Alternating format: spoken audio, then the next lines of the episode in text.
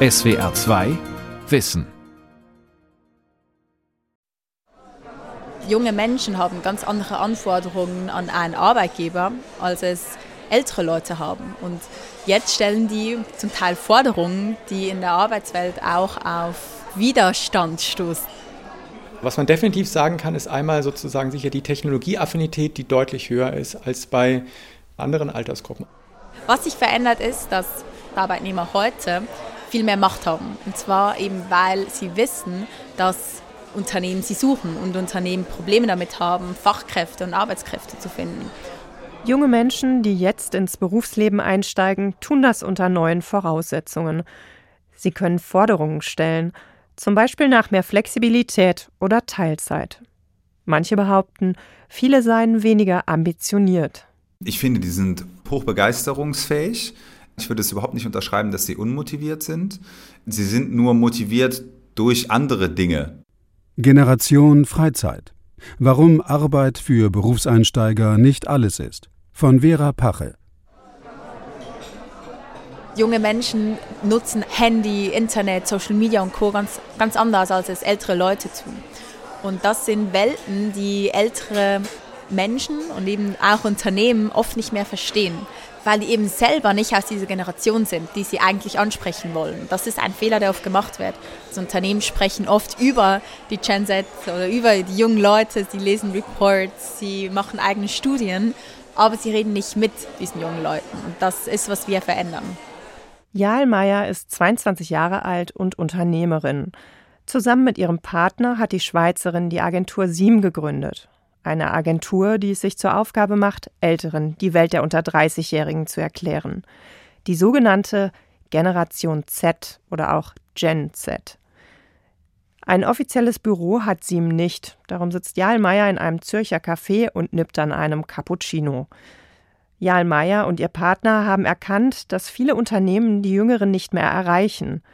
Mit Siem wollen sie Nachhilfe geben. Zu ihren Kunden gehören internationale Konzerne, Autohersteller, Banken, Versicherungen und Möbelketten. Alle wollen wissen, wie diese jungen Menschen ticken, weil sie sie brauchen.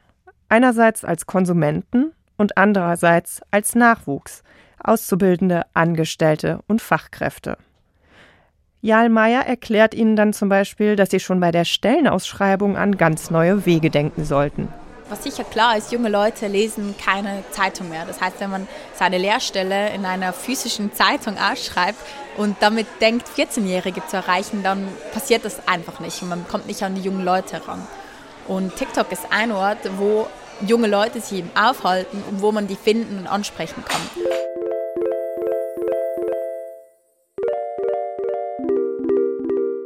Wenn von der Generation Z die Rede ist, dann sind diejenigen gemeint, die zwischen 1995 und 2010 geboren sind und jetzt bzw. in den kommenden Jahren in den Arbeitsmarkt einsteigen.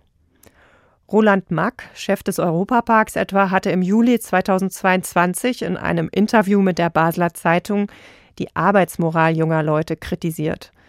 Er äußerte Unverständnis darüber, dass 25-Jährige bei ihm ankämen und nur drei Tage pro Woche arbeiten wollten, obwohl sie das ganze Leben noch vor sich hätten und in seinem Unternehmen etwas werden und Karriere machen könnten. Auch der Begriff Work-Life-Balance mache ihm Sorgen.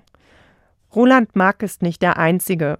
In Diskussionen oder Zeitungsartikeln wird der Generation Z immer wieder vorgeworfen, sie seien weniger ambitioniert als andere Generationen zuvor. Der Politikwissenschaftler Florian Kunze sieht das kritisch. Insbesondere dieser genau Arbeitsethos, dass der nicht mehr so stark wäre und dass die nicht so einsatzfreudig wären und genau mehr auf Freizeitorientierung achten.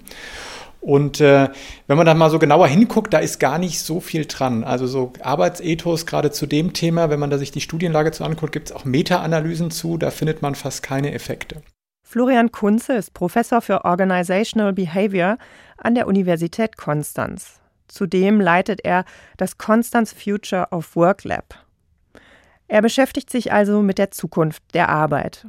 Florian Kunze ist nicht der Einzige, der es problematisch findet, pauschale Aussagen über eine ganze Generation zu machen. Wir müssen viele dieser Stereotypen reflektieren, relativieren und müssen auch aufpassen, dass wir nicht zu stark mit diesen Stereotypen arbeiten, die insbesondere von Führungskräften und von erfahrenen Unternehmerinnen und Unternehmern auch so herangetragen werden. Und wenn man dann die Generation schon so eine Schublade gesteckt hat, dann kommt die da auch schwierig wieder raus. Und das ist ziemlich gefährlich. Florian Kunze rät zur Vorsicht, einer ganzen Generation bestimmte Merkmale zuzuschreiben. Aus wissenschaftlicher Perspektive sei das fragwürdig. Gleichzeitig sieht aber auch er Unterschiede, etwa zwischen älteren und jüngeren Arbeitnehmenden. Ein entscheidender Punkt ist, dass der Arbeitsmarkt sich verändert hat im Vergleich zu vor 10 oder 20 Jahren wo man gucken musste, dass man einen Job bekommt. Also einen totalen arbeitgeberfreundlichen Arbeitsmarkt, wo die Arbeitgeber die Bedingungen diktieren konnten. So, und jetzt haben wir einen getretenen Arbeitsmarkt. Das merken ja selbst jetzt fast alle Branchen nicht nur die Branchen, wo es immer schon Fachkräftemangel gab, wie im IT-Bereich, sondern auch im Gastronomiebereich, äh, von Pflege, Gesundheit wollen wir gar nicht sprechen. Und da muss man jetzt eben andere Angebote machen, um diese knappe Ressource, junge Mitarbeiter, die man auch ausbilden kann, die man entwickeln kann, die man auch als Generation Z bezeichnen kann von mir aus, dass man die da bekommt.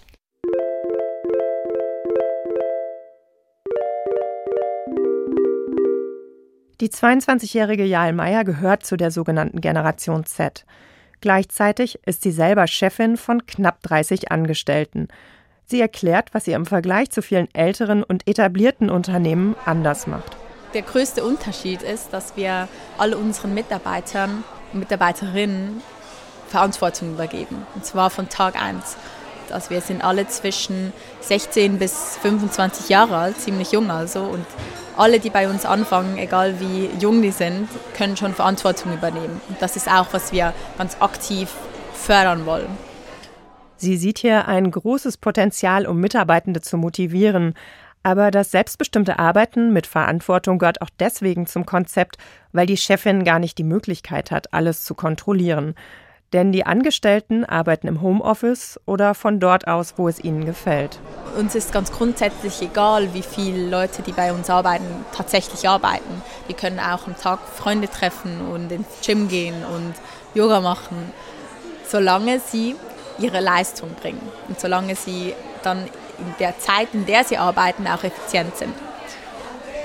Und das andere ist auch, dass uns egal ist, von wo die arbeiten. Die können auch in Paris sein und, und von da eine Woche arbeiten und dann zurückkommen.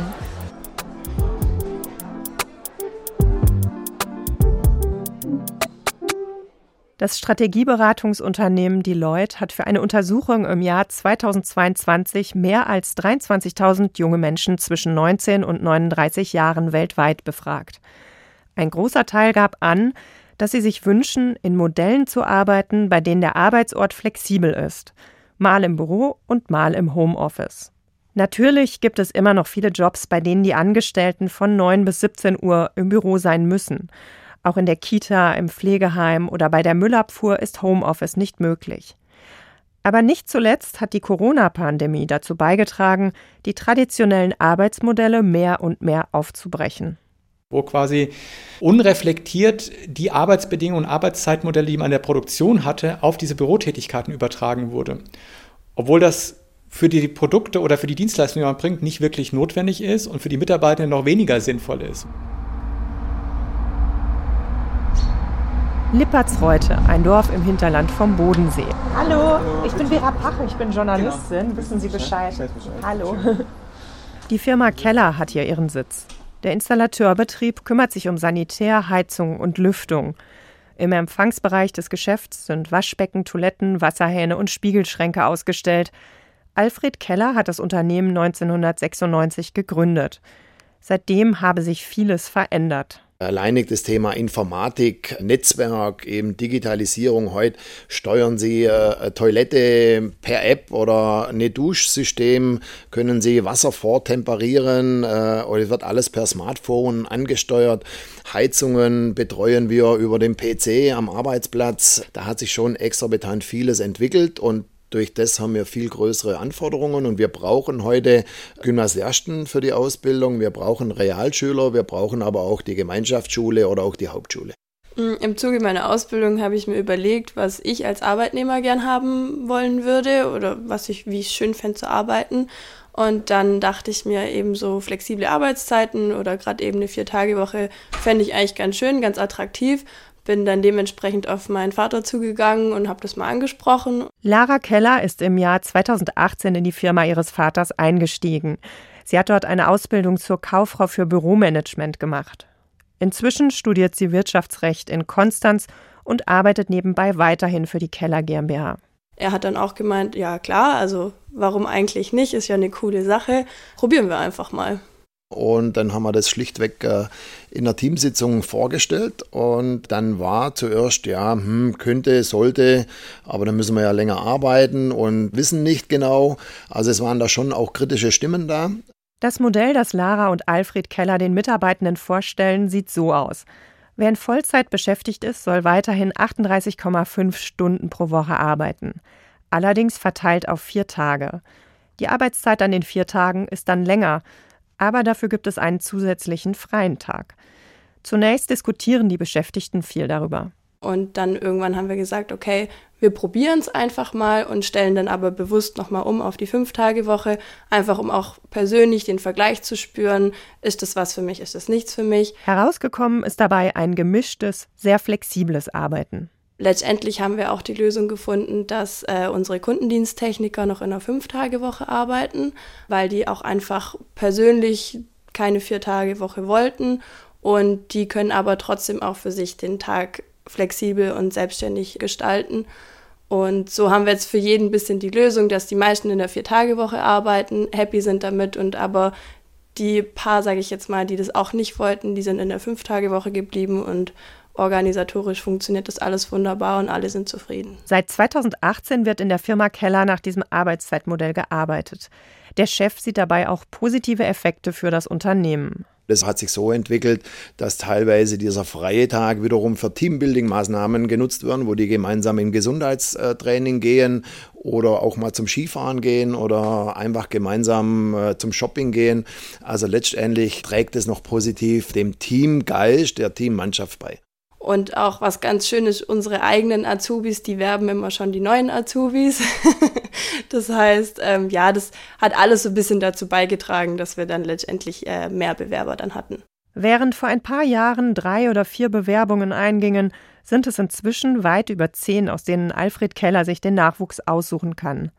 Das flexible Arbeitszeitmodell in Kombination mit viel Werbung hat dem Unternehmen somit einen klaren Wettbewerbsvorteil verschafft. Und wir haben heute schon wieder Bewerbungen für nächstes Jahr vorliegen. Also Bewerbungen als dualer Student und auch als Anlagenmechaniker Sanitär, Heizung, Klima und können jetzt schon ja, selektieren und schauen, was für uns nächstes Jahr wieder passt.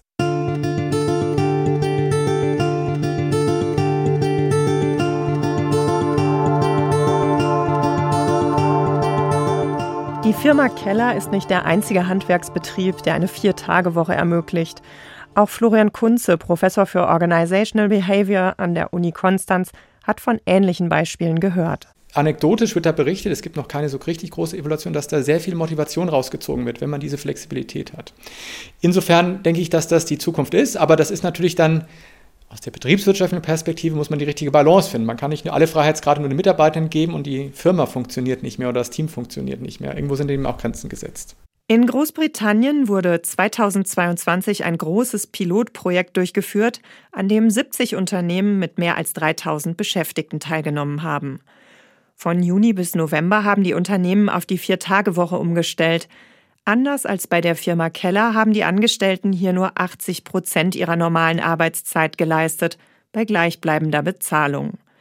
Das Ergebnis wurde im Februar 2023 veröffentlicht. Die Viertagewoche führt demnach dazu, dass Angestellte ausgeruhter, motivierter und seltener krank sind. Viele der Betriebe wollen das Modell weiterführen. Auch in Deutschland soll 2024 eine Pilotstudie zur Viertagewoche durchgeführt werden, wissenschaftlich begleitet von der Universität Münster.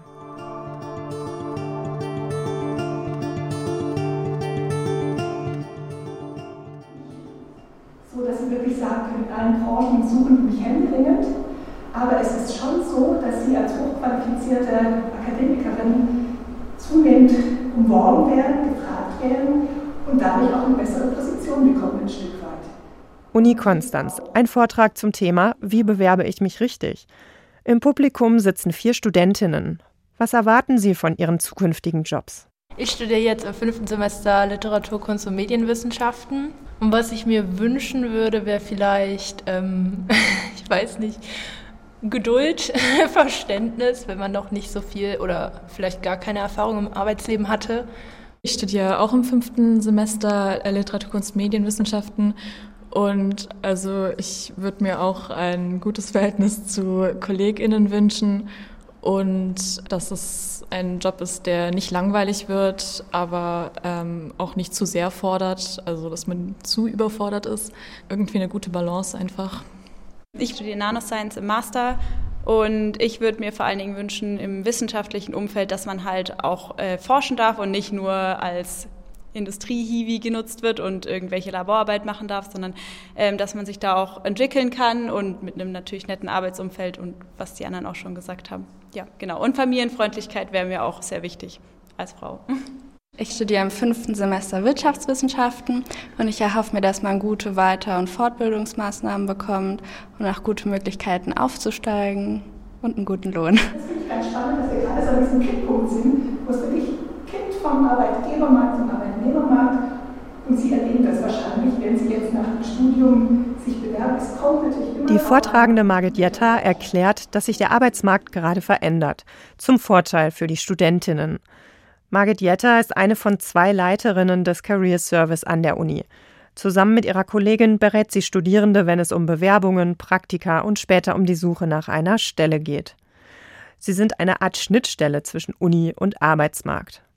Margit Jetta sagt, dass sich die große Nachfrage nach gut ausgebildeten Berufseinsteigern bemerkbar macht. Bei Bewerbungen schrauben manche Unternehmen inzwischen ihre Ansprüche runter. Wir hatten hier so eine Runde bei der letzten Karrieremesse, wo viele aus dem IT-Bereich waren, Arbeitgeber, die dann gesagt haben, dann anschreiben ist schon schön, aber wenn keins dabei ist, nehmen wir die Bewerbung auch gerne entgegen. Das Unternehmen Randstad ist ein internationaler Personaldienstleister und gibt einen Work-Monitor heraus. 2022 wurden dafür weltweit 35.000 Angestellte zwischen 18 und 67 Jahren befragt. 43 Prozent der Befragten gaben an, sie würden nicht für einen Arbeitgeber arbeiten, wenn soziale Werte oder Werte in Bezug auf die Umwelt nicht übereinstimmen. Wenn von der Generation Z die Rede ist, dann wird häufig betont, dass sie mehr auf den Sinn bei einer Tätigkeit achten als frühere Generationen. Wobei, das haben sie früher teilweise auch schon gemacht und das tun nicht alle. Also das ist einfach, wir haben auch ein starkes Klientel, dem das ganz wichtig ist, die Sinnhaftigkeit, der Hintergrund. Aber andere sagen, nee, das ist für mich nicht das Thema, sondern primär ist das Thema viel Geld verdienen und Karriere im klassischen, üblichen, alten Sinne machen. Judith Mikus ist die zweite Leiterin des Career Service an der Uni Konstanz und Kollegin von Margit Jetter. Ich glaube, dass heute vielleicht ein bisschen kritischer geschaut wird, dass es nicht nur reicht, wenn ein Unternehmen sich auf die Homepage schreibt, wir sind ein nachhaltiges Unternehmen, sondern dass vielleicht auch noch mal ein bisschen geschaut wird. Ist das Greenwashing? Ist das, was, was machen die denn tatsächlich Nachhaltiges oder Soziales? Oder inwieweit unterstützen sie ähm, Diversität bei der Belegschaft? Ich glaube, dass da schon ein bisschen genauer geschaut wird inzwischen, was ich eigentlich eine ganz gute Entwicklung finde. Pro Studienjahr kommen etwa 400 junge Menschen zur Karriereberatung. Die Bandbreite sei groß. Manche würden richtig durchstarten wollen, andere suchten Arbeitsmodelle, die ihnen Freiräume für Hobbys oder Familie lassen. Genau, also ich hatte mal einen jungen Mann, der sagte einfach, seine Band ist ihm so wichtig und auch der Berufseinstieg ist ihm wichtig, aber er möchte das vereinbaren und er möchte beides machen können. Das heißt nur Teilzeit arbeiten. Ich würde nicht sagen, dass es die Regel ist, weil wir haben genauso viele Studierende, die wirklich ähm, kommen und sagen, kann ich wirklich über, über die normale Regelstudienzeit hinausgehen und oh Gott, wenn ich jetzt noch ein Praktikum mache, dann schaffe ich meine Regelstudienzeit nicht mehr, nimmt mich dann noch ein Arbeitgeber und die wirklich versuchen sehr straight mit sehr guten Noten möglichst schnell durch das Studium durchzukommen, um dann einen super Einstieg mit einer großen klassischen Karriere zu machen.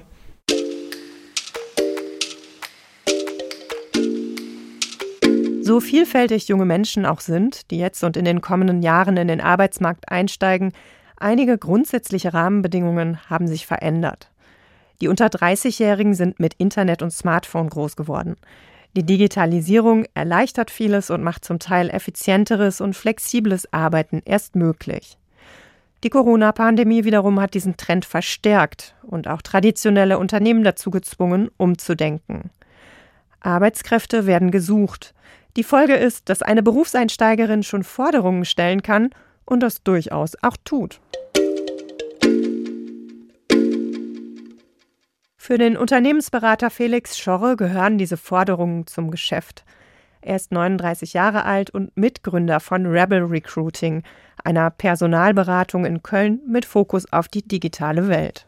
Ein Beispiel, um es greifbarer zu machen, ist ein Unternehmensberatungshaus, die Softwareberatung machen und sehr traditionell aufgestellt waren, sehr lange. Und ich auch die Leiterin der Personalabteilung gut über viele Jahre kenne, äh, und die wirklich eher traditionell waren. Und die Pandemie hat das Ganze nochmal befeuert. Ne? Also dann auch sich, sich geöffnet haben und auch öffnen mussten. Die Personalerin hat sich unlängst auf ein außergewöhnliches Modell eingelassen. Sie hat eine neue Mitarbeiterin eingestellt, die zur Einarbeitung für sechs Wochen ins Unternehmen gekommen ist. Und dann ein Jahr lang mit einem Bulli durch Europa gefahren ist und es über Satelliteninternet gemacht hat. Und da wäre die vorher nie, niemals bereit zu gewesen, das zu machen. Aber die haben sich darauf eingelassen und beide Seiten berichten in den höchsten Tönen davon, wie toll gewinnbringend und bereichernd das für beide Seiten gewesen ist. Und die Frau hätte sonst nie angefangen, da zu arbeiten, weil das war ihr großer Traum. Ich möchte das ein Jahr lang machen. Danach komme ich auch wieder und arbeite vor Ort und komme auch gerne ins Büro, aber ich möchte das ein Jahr lang machen. Und ich nehme nur den Job an, der mir das ermöglichen kann. Für junge Menschen ist es durchaus wichtig, Geld zu verdienen. Das zeigt eine Jugendtrendstudie, die im November 2022 veröffentlicht wurde. Die Befragten waren im Alter von 14 bis 29 Jahren. Demnach machen ihnen steigende Preise und Inflation Sorgen. 60 Prozent gaben an, dass Geldverdienen ihre vorrangige Motivation bei der Arbeit sei. Der Unternehmensberater Felix Schorre sagt, dass gerade junge Berufseinsteiger manchmal sehr hohe Gehaltsforderungen stellen – aber er sieht auch, dass bei Verhandlungen Urlaubstage und Freizeit inzwischen einen anderen Stellenwert haben. Gar nicht vor allzu langer Zeit habe ich ein Gespräch geführt mit jemandem, wo wir genau darüber gesprochen haben, was könnte für dich der nächste Karriereschritt sein? Und die Person dann zu mir gesagt hat, ey, für mich wäre ein Traum, bei gleichbleibendem Gehalt einen Tag weniger arbeiten zu müssen. Also sozusagen, ich möchte dieselbe Position, aber ich möchte einen Tag weniger arbeiten, damit ich mehr Zeit mit der Familie verbringen kann. Und früher wäre mir diese Frage ganz klar beantwortet worden mit, ich will mehr Geld verdienen und dafür bin ich bereit, auch in Anführungszeichen Opfer zu bringen. Ne? Also ob ich die Familie unter der Woche nicht sehe, ist eigentlich egal. Ich reise, ähm, Hauptsache, ich, ich steige vom Titel her auf und ich verdiene mehr Geld. Und das hat sich auf jeden Fall sehr gewandelt.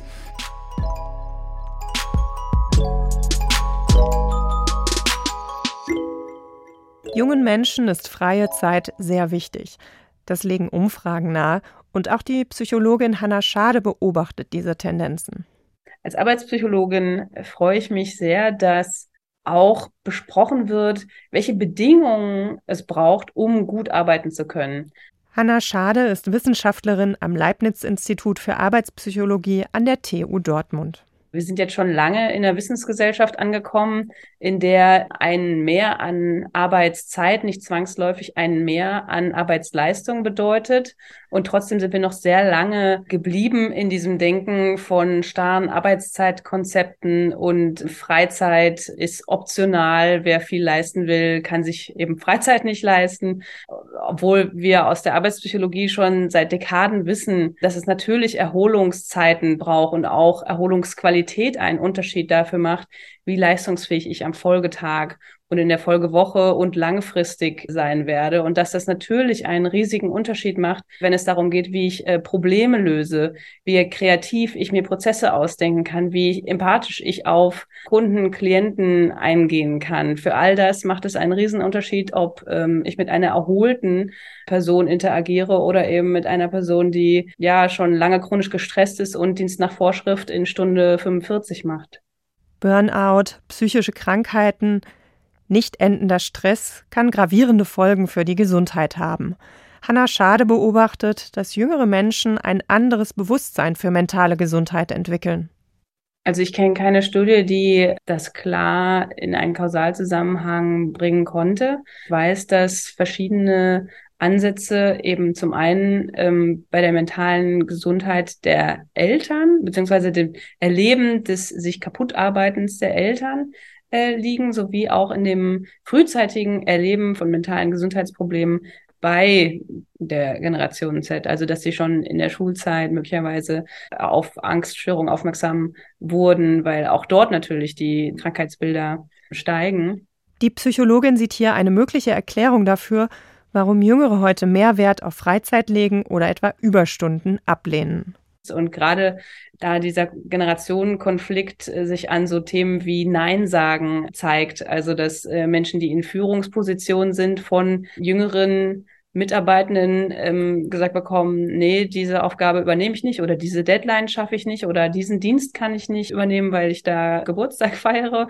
Und während sie selber zu diesem Karrierefortschrittszeitpunkt niemals Nein gesagt haben. Aber Fakt ist natürlich, dass die mentalen Erkrankungen seit Dekaden steigen und wir einfach bei äh, Werten bis zu 35 Prozent an äh, Burnout angekommen sind und man ja nicht sagen kann, dann gibt es keinen Grund, irgendetwas zu verändern. Überstunden ablehnen, das geht natürlich besonders gut, wenn man feste Arbeitszeiten hat.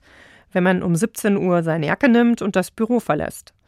Der Trend hin zu Flexibilität lässt jedoch Arbeit und Privatleben auch mehr miteinander verschmelzen.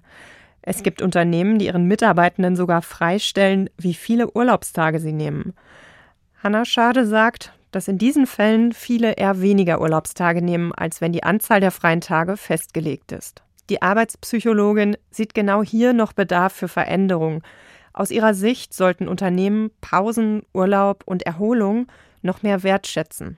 Denn in vielen Fällen ist es einfach ein, ja, eine fehlende, ein fehlender Wert, der dazu führt, dass Menschen zu wenig Pausen machen, zu wenig ähm, Urlaub nehmen und zu spät Feierabend machen. Und wenn da die Unternehmenskultur das ähm, stärken würde und auch vielleicht Bewusstsein schaffen würde, dass das nötig ist, um langfristig leistungsfähig zu bleiben, dann glaube ich, könnte es relativ viel bringen im Vergleich zu anderen konkreten Maßnahmen. Ein Schritt auf dem Weg dorthin könnte es sein, dass gute und effiziente Arbeit anders bemessen wird, unabhängig von der Präsenz am Arbeitsplatz. Das findet auch die Unternehmerin Jael Meyer. Junge Menschen wie sie rütteln derzeit an Werten in der Arbeitswelt, die lange nicht hinterfragt wurden. Von einem Wandel hin zu einem anderen Verhältnis zwischen Arbeit, Karriere und Freizeit könnten am Ende aber auch ältere Arbeitnehmende profitieren. Wenn man früher ambitioniert war und Karriere machen wollte, dann war man als erstes im Büro um 7 Uhr morgens und man ist als letztes gegangen um 6 Uhr abends.